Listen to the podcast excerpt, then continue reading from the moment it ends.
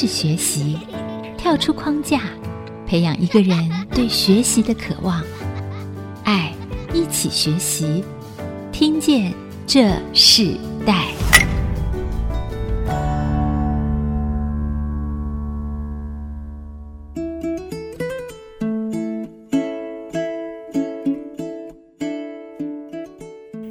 听众朋友，大家好，欢迎收听《听见这时代》，我是主持人郭兰玉。今天在《听见这时代》节目里头，我们想跟大家分享的时代学习关键字，我们想谈到的是金融领导力的传承与创新，如何识别一位新时代的金融领袖啊？全球化趋势里头，人才是新时代金融创新最重要的一个关键，也是最重要的资产。在激烈的全球竞争下，金融环境的考验是越来越严峻。拥有各专业领域和知识以及国际文化素养的金融专业领袖更是重要。我们也看到银行的竞争，他们的那个竞争的速度是在所有产业里头，跟高科技的产业其实是不相上下的。甚至我们看到很多金融业在整个华人全球的一个市场的变化，尤其是城市的变动，更影响那个金融业的震荡。可是我们知道，金融业一震荡啊，小老百姓们各种产业就会跟着一起波。活动。那今天我们也特别针对这个话题，邀请到凯金银行的董事长魏宝生来到我们节目现场。因为我自己第一次见到魏董事长的时候，因为我们这是一个世代学习的一个节目，我那时候就看到一件事情是让我印象非常深刻，就是我看到他们大专的这些实习生是董事长亲自在带他们，亲自训练他们。其实我们知道，一个实习生其实可能是在一个企业里头，他是最没有影响力的，甚至是增加很多企业负担的人。可是我看到。魏董事长，他却亲自的来带他们，在这个两个月的宝贵的时间里头，让这些年轻人哦打开新的眼界。所以今天我们特别邀请他啊、呃、来到我们节目跟我们分享。我们先请董事长跟我们听众朋友问声好。各位听众朋友，大家好，我是魏宝生。好，谢谢。那个印象其实在我脑海中非常的深哦。谢谢。那刚刚董事长在私下也跟我讲说，其实你这样的训练已经十五年的时间了。从我离开政府到民间开始。嗯是，然后到你自己创立了这样子的一个，我等于自办了，自办嘛，对，对不对？对。其实你的工作已经将近四十年啊，你曾经想过你的第一份工作和你的梦想真的是这样直接的硬合在一起的吗？应该不太可能完全硬核吧？好，那我从第一份工作，民国七十一年到现在一百零八年嘛，有三十七年嘛。那现在我这个凯基银行的工作是我第十七份的工作。所以你就可以知道我工作换得非常频繁，虽然这么频繁，可是回答您的问题，就是说虽然没有完全硬核，但是是逐渐逐渐的在累积一些经验。也就是说，我是一个学交大海洋运输系出身的，那海运本身就是贸易的一环。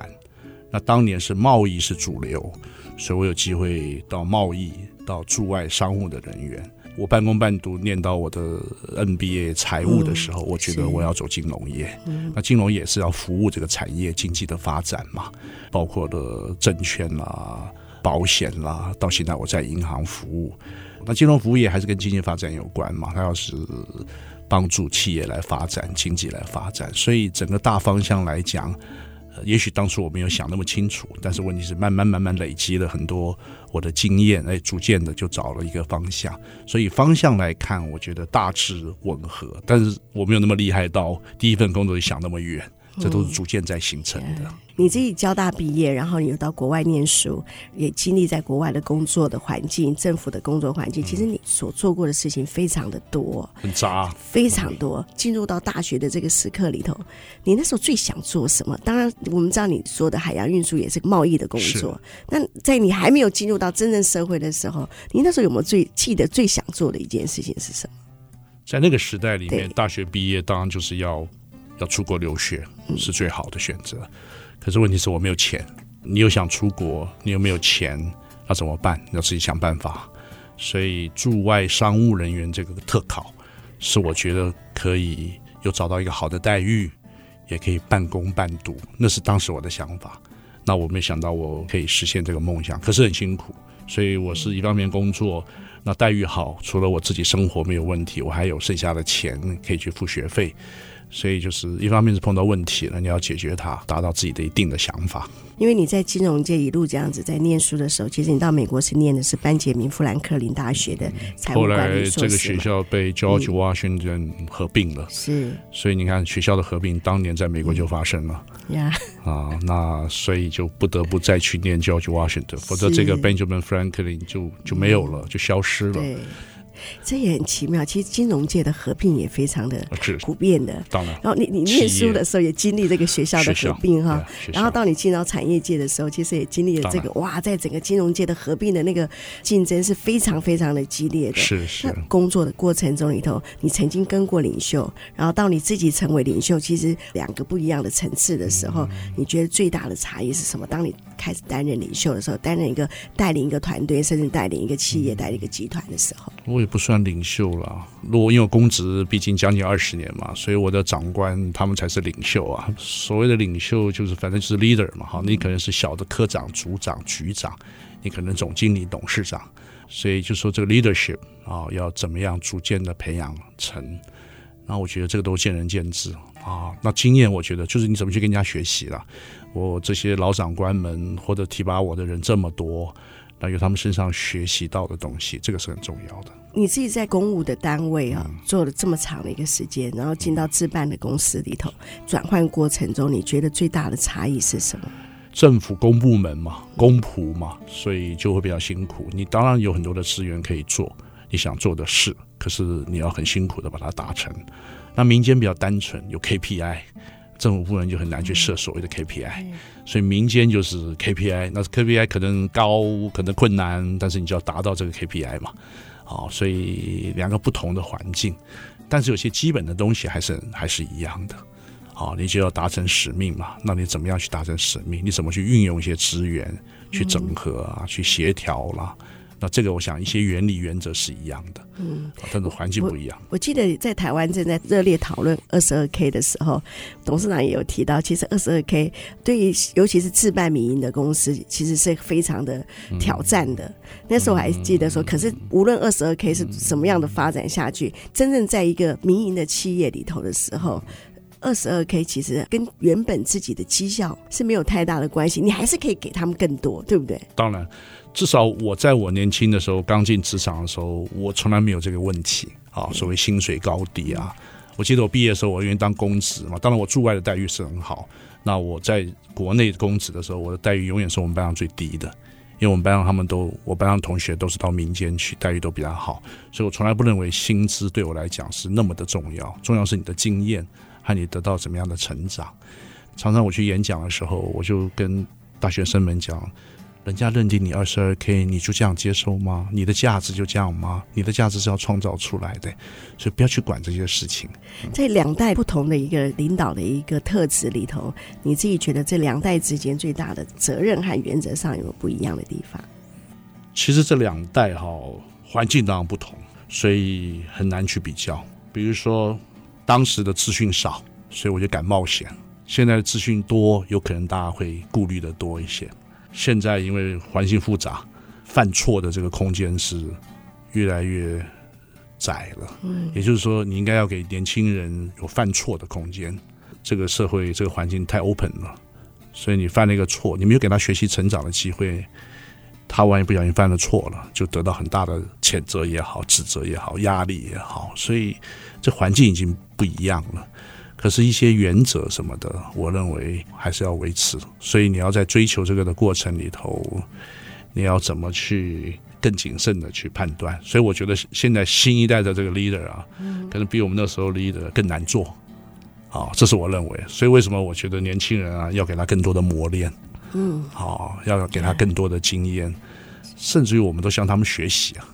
哦，我觉得这个是现在这个环境，两代之间必须彼此更尊重，是甚至于共创未来。对，其实魏董事长讲到一个很重要的事情，就是说，在过去资讯还没有这么发达的时候，我们很多事情犯了错以后，他其实没有曝光的这么快速。没错。啊，现在所有事情都要摊在阳光之下。啊，你没有一点事情是有自己的隐私，但也同样的也练就了现在社会很多的民众们，他们对于这些事情辨识能力其实更重要。是。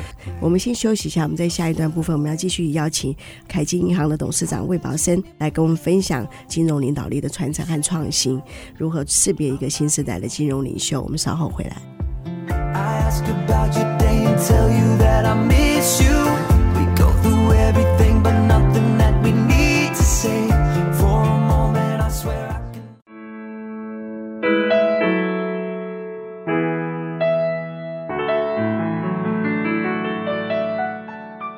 欢迎回到《听见这世代》，我是主持人郭兰玉。今天在《听见这世代》节目里头，我们邀请到了的来宾是凯基银行的董事长魏宝生啊，魏董事长来到我们的节目现场，跟我们分享在这个世代交替里头，他所看见的那个领导力啊，也看见传承和创新中，从职场到自办银行，你觉得你拥有最大的资源是什么？你觉得最重要的一个在做这个领导的品格是什么？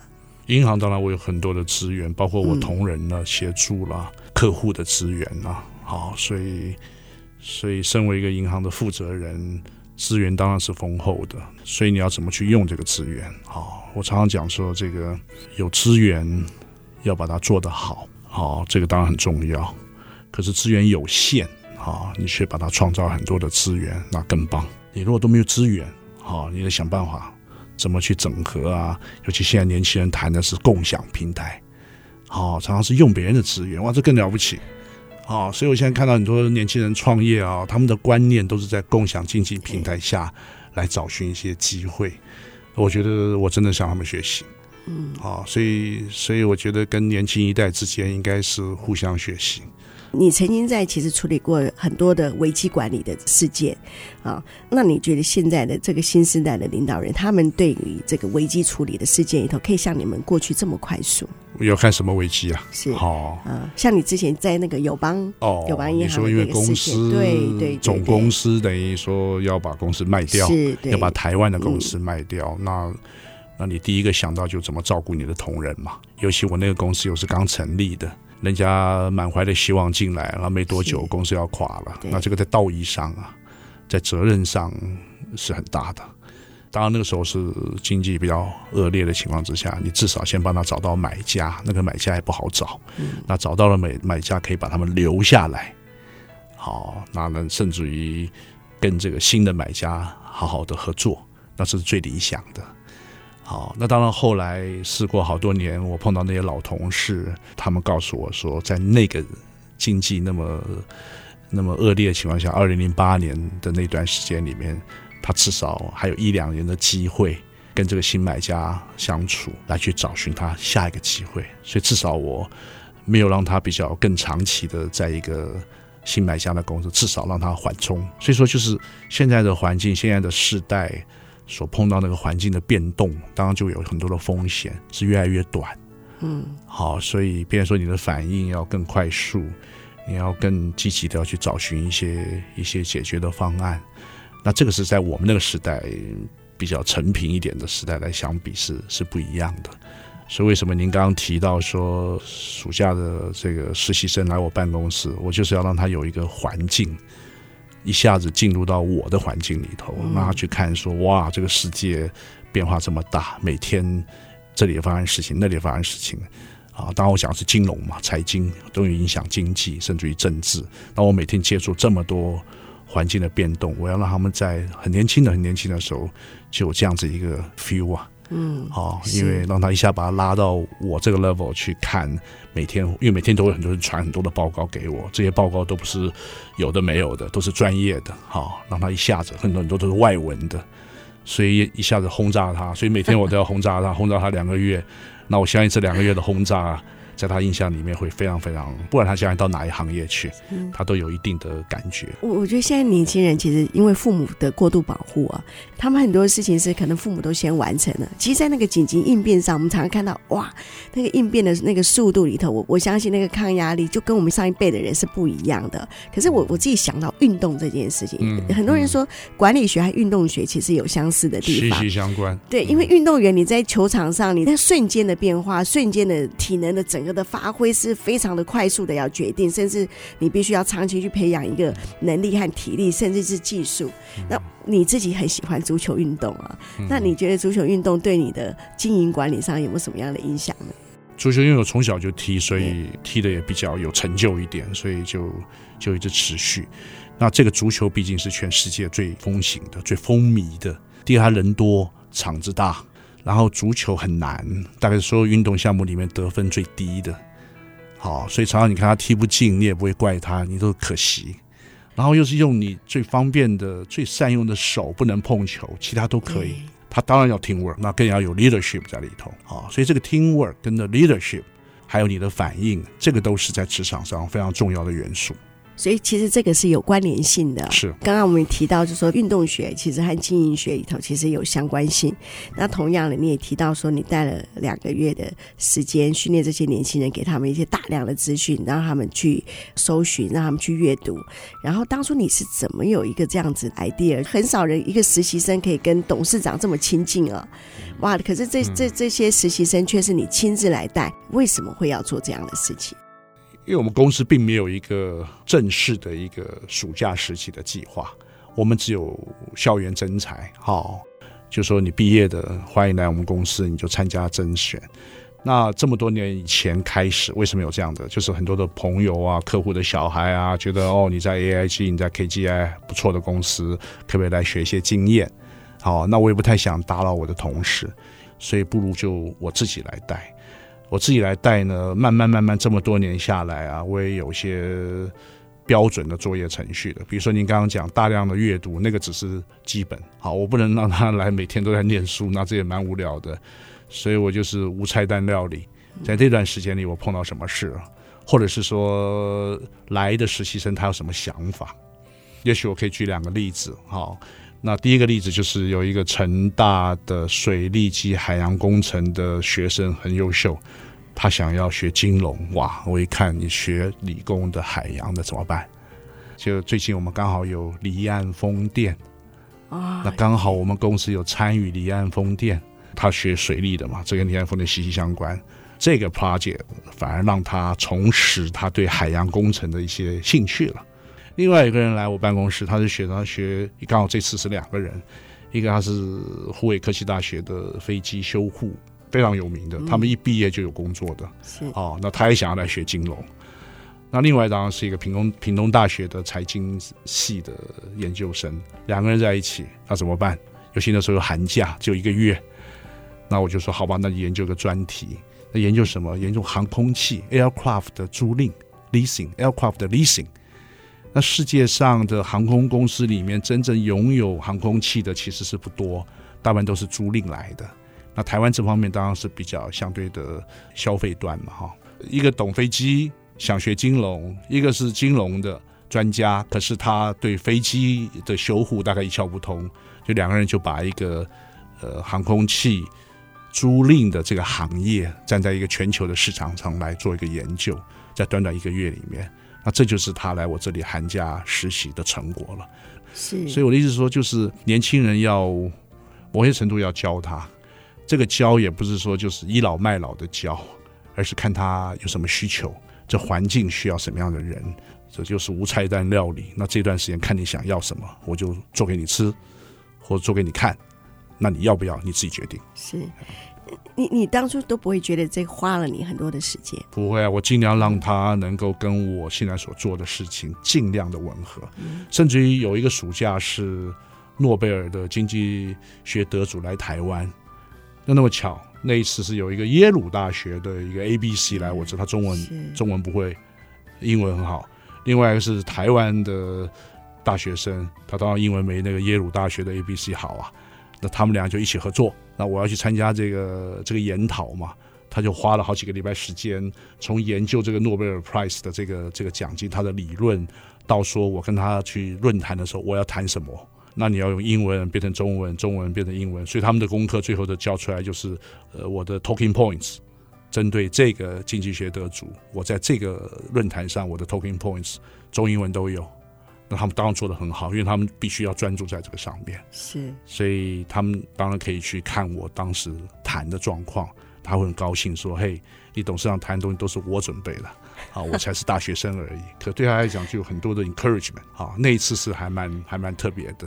所以我就说无菜单料理啊，啊，我尽量希望说他能够帮助我。嗯”我们就看到这些大学的这个年龄的阶段，他们可以站在那个巨人的这个的肩膀上，甚至在哇跟着一个企业的领袖这样一起工作的时候，其实对他们来讲是非常非常的蒙福的。希望，然后他们当他们愿意珍惜这个机会的时候，就可以看到不一样的事情。这是可能他们甚至在职场上一般的工作里头，他都不见得可以马上接触到的事。我们先休息一下，我们在下一段部分，我们继续要邀请凯基银行的董事长魏宝生来继续跟我们分享新时代的这个金融领袖里头，他看见了哪些事情？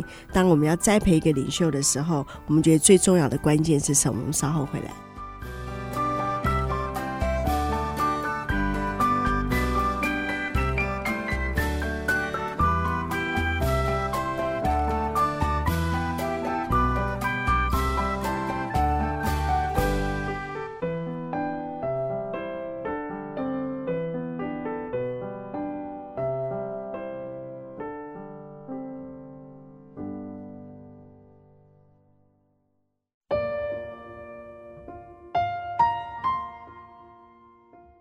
欢迎回到《听见这世代》，我是主持人郭兰玉。今天在《听见这世代》节目现场，我们邀请到来宾是凯基银行董事长魏宝生来到我们的现场。这一段部分，我们想呃邀请魏董事长跟我们分享。我们知道你自己呃从小就踢足球，对足球这个运动其实是有个热心，而且一直想要将这件事情，好像在你的事业之外里头，可以做对社会做一件事情。你成立了一个公益信托基金会，是为这个足球来做的。我们是不是可以请董事长在这一段分享一下，当初为什么要做这件事情？对这个社会最大的影响力是什么？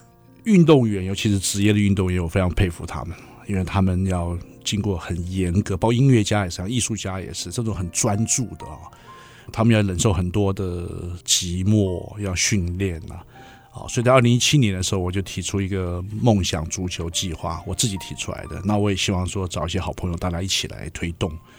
那当时我们第一个计划就是送花农花莲农校的足球队到土耳其去受训，移地受训。好，所以就大家就在去年的年初终于成型了，去土耳其南部的一个叫 Antalya，它这是很有名的一个足球训练基地，那是训练职业队的，所以把花农的小朋友送到那里去受训十天，对他们来讲是开眼界。甚至于花农很多球员从来没出过国，一去就去到这么足球训练的基地。那这个之后呢，台湾的足球队长陈柏良，还有展翼的这个董事长张宪明，他也是篮球国手，他们就找我说：“哎，我们也许可以合作。”那我就建议他们用柏良是台湾队长陈柏良的名字成立一个公益信托的足球的训练基金。那我们凯基银行是受托保管的银行，我们就开始去做更多的事。刚好也结合展翼的 Be Heroes，它这个、嗯、这个这个品牌，对，它有篮球的 Be Heroes，有棒球的 Be Hero。那之后我们去年就办了 Be Heroes 的这个高中足球赛，我们只是专注在青训、青年、高中，好，所以我们会从国外找人来。去年我们找的是香港队、日本队，好，那台湾就前两强，台湾高中的前两强就四队。那今年呢，我们会在十二月十一号开始，好，今年。除了去年的香港队、日本队之外，呃，终于土耳其队来了。好，因为我们送去的目的，就希望他有一天能够来，然后土耳其队来。那如果这样的话，国内可能再找个前三强或四队彼此来竞技，也就是说，让我们的台湾的高中的足球有机会，足球员有机会跟国际。在台湾，不管他送出去，送出的一地送去那个费用太高了。他们来，我们在台湾比赛，我们欢迎他，让他有一个国际上可以彼此大家去去切磋球技的机会，他的人生也许会不一样。嗯，所以这是一个很棒的一个一个梦想的实现啊。那当初你找陈伯良的时候，他哇，他们听到这个计划的时候，他的第一个反应是什么？他们是在办学校、办训练，那我这个基金主要就支持他们。嗯，那另外国际比赛嘛，他不能光是练习啊，他总要去跟人家竞技一下，去较量一下，看那个速度，国外的速度跟我们的速度比较起来是哦，强度。那这个都是要学习的。那我们的足球毕竟高中还不错啊，那所以我觉得至少那次花农去土耳其的时候，觉得我们跟当地的全国的高中业余的球队，我们是打平手的。他们高中也有职业队，职业队我们是输他们了，所以可见我们的高中还不错，只是我们缺乏这个职业的训练。那台湾如果一下子没有的话，就送出去。你自己也踢嘛，对不对？我踢，我现在都还踢，现在还在踢啊。现在踢。对，每次踢足球给你带给你一个什么样的一个？就就很兴奋，很兴奋啊。那当然希望进球啊，进球就超兴奋。那个周末不进球也觉得无所谓嘛，但是不能受伤，因为大家想到第一个就是他说，那我们都因为跟我踢的都是年岁都都都都很大的，我不是最我不是最老的耶，我六十一岁，但是我不是最老的耶。当然会碰到年轻的，就离他远点就对了。呃，这运动其实也是一种冒险啊。我们知道运动其实它培养你必须要有洞察力，要有观察力。在一个球场上，尤其在足球的这种球赛的球场上，我们可以看见每个运动员不是站在那里，他的洞察力、观察力是非常重要的一件事情。那你觉得，同样是在运动里头，你觉得这两代之间啊，他们的洞察力、他们的冒险力，甚至他们的观察力，跟上一代不一样的地方在哪里？你去吸引他们目光的，和你们这一代最注重的有什么不一样的？其实都差不多哎、欸。如果以踢足球来讲，当然现在小朋友踢足球人口是比我们当年多多了。可是如果你要再往上的时候，就要比较专业的训练了，就没那么简单了。足球踢足球是要靠脑袋在踢的，不是靠体力哦。因为你怎么去传球，你怎么样自己又拿球又看要传到哪一个位置，空隙在哪里，这个其实是很困难的一个运动。也就是他这样才吸引人嘛。简单的运动也会吸引人，哈，但是这个困难的运动应该更吸引人。是运动里面有很多的哲学，我觉得是。你看那个展翼的张宪民张董事长就很优秀啊。其实运动是教育是一体的，我们常常把教育跟运动把它分开来，比如说啊，运动员就是功课不好或怎么样。我觉得这观念要改变，运动跟教育其实是一体的。是好，往往我们把它当成是一个 separate 的。那其实这两者应该是相辅相成的。好，很多企业家都是运动员出身啊，慢慢的大家都在成长啊，都在学习。是，是真的。我我们前阵子才访问一位董事长，他是喜欢羽毛球，他所有的商业场合都是以球会友哈。啊，对，哇，在在台湾科技界是非常有名的。他说羽球有一个重要的关键是球要打到没有人在的地方，多难难呢？对，所以他说他就发现他所做的产业要做那个没有人可以 会做的那个地方，就启发他。所以我我觉得运动和经营是有息息相关的。是是。我们先休息接下，我们在下一段部分我们要请魏董事长。跟我们分享，在这个世代传承中，他最想要给年轻人的价值是什么？还有一个家庭对一个领袖来讲，带给他什么样的一个帮助？我们稍后回来。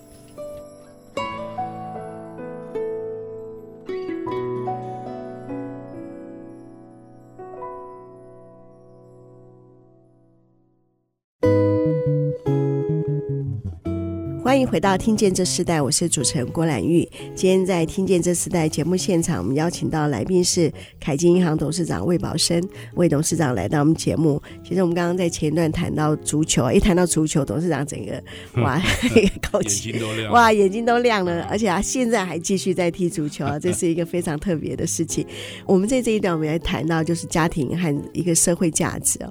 你觉得自己在这么多年的职场工作里，自己也置办产业。你觉得家庭对领袖来讲是有个什么样的意义呢？我们这个《礼记·大学篇》嘛，“修身齐家治国平天下”嘛，哈，你修身齐家，这个应该都是属于大概是家庭教育了。但我觉得家庭对我来讲那个意义啊，就是说要有个地方，好，这个地方是当你有挫折的时候，你可以在这里觉得很安全的。我认为做父母亲的、做长辈们的，对下一代要要鼓励。好，你当然要爱护他，不是只有爱护我自己家的小孩啊。当然自己家的小孩一定要爱了，但是别家的小孩也能够照顾到的尽量，因为我们这个社会啊，有好多失能失依的家庭的小朋友，所以家庭对我来讲的意义，事实上是比较被动，没有那么主导，没有那么积极。是，所以我跟我小孩之间，我都是尊重他，甚至于向他学习。为什么？我们家有七年级的，有八年级的，我是四年级的，我当然要跟他学习啊。比如说我手机去处理电脑处理，我一定请他帮忙，因为我不行啊。是大家互相尊重。我我记得你其中一个孩子是学艺术的，对不对？学艺术的，嗯嗯。然后我记得那时候我也很想邀请他的时候，呃，魏董事长就说说一句话：我一定要让他自己愿意，那我不能随便帮他答应哦。对，没错，回去会被 K 的。哇，你你觉得在这一路来，你的整个致癌的这个生命里头，你觉得最美好一件事情是什么？应该讲。有能力的时候啊，能够帮助人呐、啊，还是那个老话，助人为快乐之本。嗯、是，好，我觉得当你没有资源的时候，也许你不知道该怎么帮，或者其实我觉得每个人都可以，哪怕是一个言语上的，好，就助人为快乐之本嘛。嗯、我觉得这个是最人生最美好的事。但是你怎么去帮？那你帮也没有说要要人家求回报嘛。否则，当然了，有时候你帮你也希望，比如在业务上啊，我帮你也希望你给我一些生意，那这种是不一样的。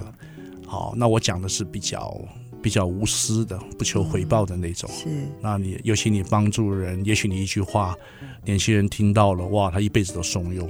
有很多以前别人在我面前讲的长辈、长官讲的话，我也是受用无穷啊，一辈子都记得啊。那你最常跟年轻人分享的是什么？你觉得哇，那个是很重要的。不止年轻人啊，嗯、就是我的朋友啊，也是一样。大家碰到困难的时候啊。或者碰到挫折的时候啊，大概最常讲就是塞翁失马焉知非福吧。好，你有得一定也有失啊。嗯，你当你失掉的时候，一定也会找到得到的部分。好，所以 always 要这样去想。好，不要路把路走偏了，好，走窄了。好，我相信我，任何的事情有得就有失，有失也一定有得。所以你之前换了十七个工作，那个过程中对你的帮助很大。对我的帮助也蛮痛苦的，因为大部分是我自己决定。嗯、当然有长官提拔，但大部分是我自己决定。我既然自己要决定，我就要想清楚，那后果我要负责。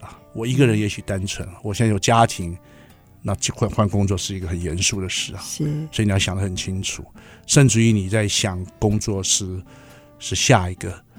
以及再下一个，好，就当你要准备换工作的时候，你想要是这个工作，这个新工作，以及万一有什么事，不管是好事或坏事，你下一个能做什么？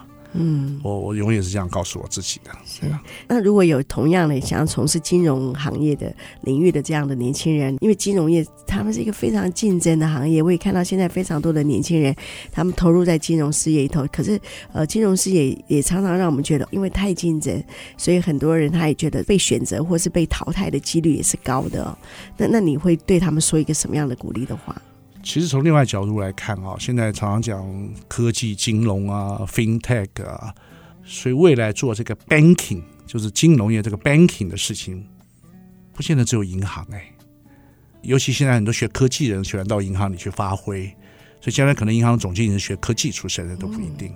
所以银行现在做的事，有更多的竞争者在做做 banking，可是它不见得是在银行里头。它当然可能证券啊，可能是保险，也可能是支付公司啊，或各种形态。如果你这样来看的话，这个 banking 的范围就是比我们当年广多了。年轻人如果说想做 banking 这个行业，好，他不经常在银行啊。好，如果这样来看的话就，就就宽广了嘛。那以前我们是只能在银行，那银行本身当然受到很多的规范，你必须要很诚信。它有很多，以前我在学银行管理的时候，它的三个最重要的就是 regulation，然后 telecommunications，还有 technology，这三角形。现在只有两角了，因为 telecommunications 跟 technology 已经结合了。对，现在就是 regulation 跟科技金融嘛，法规还在，但它的 fundamental 的这个这个诚信的东西还在，否则人家怎么会把钱交给你？这些都是非常 fundamental 的。那至于怎么去竞争，怎么环境，我觉得。应该是越来越宽广吧，当然赚钱不容易了哈，是但是我觉得这个这个观念是应该更宽广的。你要了解这个 banking，你要是在哪一部分的 banking，是我们讲的直接金融嘛，哈，里面也有说是对企业、对个人的，好，可能是财务管理、退休规划，有可能是企业金融、商业金融，有各种的，哈。那还不谈间接金融这个资本市场，好，所以就看你最初要从哪里切入，慢慢慢慢的去涉猎更多的，好像一个金字塔一样。你在底下是要学最多的，我觉得各行各业应该都是这样。当然，金融业我相信相对比较复杂，你要懂法规，嗯，对，好，你不是能做想做什么就做什么，不行啊，好，所以当你这个磨练越多的时候，越精准的时候，你自然就会成为一个很好的 leader。呀，是哇，所以一个行业，尤其是在金融产业里头，它所面对的是很复杂的事情啊。可是同样学习也更多。那我相信，在魏董事长你你这整个的职涯的生命里头，从政府部门到自己自办产业的时候，哇，你你经历的事情是和很多人不一样的一个过程。那同样也带给你人生不一样的成长，甚至一历练。但是我看到你最兴奋的就是你成立了这个足球的这个梦想的这个基金会，然后你开去。实践你年轻的时候最想要做的一件事情，我觉得哇，在每个人人生的梦想里头，当你看见你自己可以投注这个社会的时候，哇，我们就会看到那个最起初的那个梦想，最起初的那个热爱，就显现在你们可以发挥、可以回馈的那个地方。那我们节目最后的时候，我们也请董事长跟我们分享一首歌曲。这首歌曲我们也是想送给这些新世代呃一起来分享的歌曲。这有点难呢，我总不能推荐一些老歌给年轻人，会被笑死了。好。最近我常看到这个排行榜，一个拉拉丁风的 Senorita，好，我不晓得发音对不对哈，就是啊，那你们 Google 一下，马上就有了。那它这个曲风就比较拉丁的，比较浪漫的，有情调的。那这个最近排行榜都一直都有啊。我很喜欢听音乐，好，因为音乐可以让我们开心嘛，得到一定的抚慰嘛，所以音乐永远是一个。最好的朋友，嗯，好，让你的情绪各方面，所以我什么音乐都听，什么嘻哈，什么这些 rap 我都听，虽然听不太下去，但是我至少知道，哦，那怎么这么多人在听这样，一定有它好好玩的地方。流行歌曲嘛，当然古典呐，各种我都听，那当然我有自己的喜好嘛，所以有那个浪漫一点的曲风，我是相对的比较喜欢的。好的，好，好，那我们就在这首歌曲，然后我们是，我们就跟我们的听众朋友说再见。今天也非常谢谢凯金银行的魏宝生董事长来到我们节目，跟我们分享这个世代学习的这个生命的分享。谢谢你，谢谢，谢谢各位听众朋友，谢谢。听见这世代，我们下次再见，拜拜。谢谢。连结世代，超越差异，富予建设邀请您，爱一起学习。on. Sapphire moonlight, we dance for hours in the same tequila sunrise.